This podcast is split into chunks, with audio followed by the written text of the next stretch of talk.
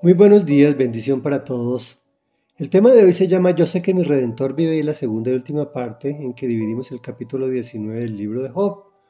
Ayer termina el patriarca diciendo, Dios me ha cerrado el camino y no puedo pasar. Hoy terminaremos de leer su sexto discurso que dice así. Hizo que mis hermanos me abandonaran.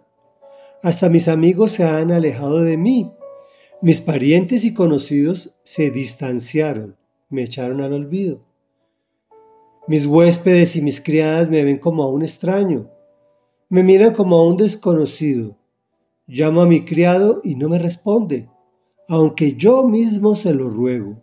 A mi esposa le da asco mi aliento, a mis hermanos les resulto repugnante, hasta los niños me desprecian.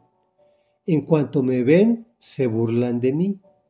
A todos mis amigos les resulto abominable. Mis seres queridos se han vuelto contra mí. La piel y la carne se me pegan a los huesos. A duras penas he salvado el pellejo. Compadézcanse de mí, amigos míos. Compadézcanse que la mano de Dios me ha golpeado. ¿Por qué me acosan como Dios? ¿No les basta con desollarme vivo?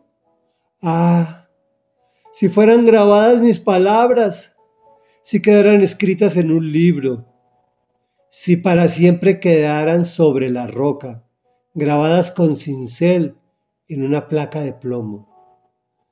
Yo sé que mi redentor vive y que al final triunfará sobre la muerte, y cuando mi piel haya sido destruida, todavía veré a Dios con mis propios ojos.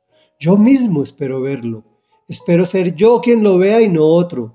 Este anhelo me consume las entrañas. Ustedes dicen, comillas, vamos a acosarlo porque en él está la raíz del mal.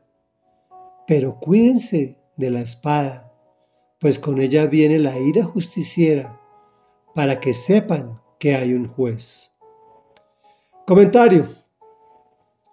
El profeta está reconociendo que todo proviene de Dios, incluso las cosas que a nosotros mismos nos parecen malas. Hizo que mi esposa le dé asco. Mis hermanos, amigos, mis parientes y conocidos me abandonan. Mis empleados, huéspedes, criadas y demás me desobedecen. Tenemos la tendencia a pensar que nuestros amigos nos compadecen y Dios nos juzga. Pero les cuento, aquí entre nos, esto es totalmente al contrario. Compadézcanse de mí, amigos míos, compadézcanse, que la mano de Dios me ha golpeado. Pero en esos momentos comienza la parte profética. Si fueran grabadas mis palabras, si quedaran escritas en un libro, han quedado grabadas para la eternidad. Este libro de Job es un libro de referencia incluso hasta para los no cristianos. Como ya lo hemos dicho y lo hemos visto varias veces, solo en el dolor y en la tribulación disponemos nuestra vida, no todos obviamente, y también disponemos nuestros sentidos espirituales para escuchar la voz de Dios y sus propósitos para nuestras vidas. Aquí Job nos profetiza de forma sintética, pero con una belleza y sencillez literaria exquisitas. La existencia, la venida y el plan redentor de Dios en Cristo Jesús. Yo sé que mi redentor vive y que al final triunfará sobre la muerte. Y cuando mi piel haya sido destruida, todavía veré a Dios con mis propios ojos yo mismo espero verlo. Espero ser yo quien lo vea y no otro. Bellísima pieza literaria de una profundidad absoluta. Reflexión. Tenemos dos opciones en la tribulación. Renegar de nuestra suerte y culpabilizar a todo el mundo y especialmente al Señor. O disponernos a resistir la prueba y dejar que sus propósitos sublimes se cumplan en nosotros. Resiste, resiste que ya llega tu bendición. Oremos. Amado Rey, Dios y Padre de la Gloria, Padre de nuestro Señor Jesucristo y también Papá nuestro.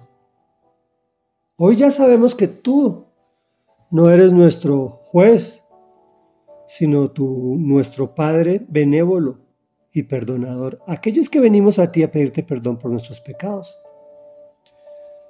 Sí, Señor, hemos vivido circunstancias muy difíciles, donde nos abandonan todos nuestros seres queridos y nuestros empleados nos desobedecen porque no hay, no se ve tu mano sobre nuestras vidas, pero vemos tu mano en todo momento y en todo lugar. Creemos que nuestros amigos son quienes se compadecen de nosotros, pero ellos son quienes nos juzgan. Y creemos que tú nos juzgas, pero tú eres quien se compadece de nosotros. Señor, yo sé que mi Redentor vive y que al final triunfará sobre la muerte porque ya triunfó sobre la muerte. Y cuando yo haya muerto y haya resucitado, sé que con mis propios ojos lo veré. Este anhelo me consume las entrañas de alegría y felicidad.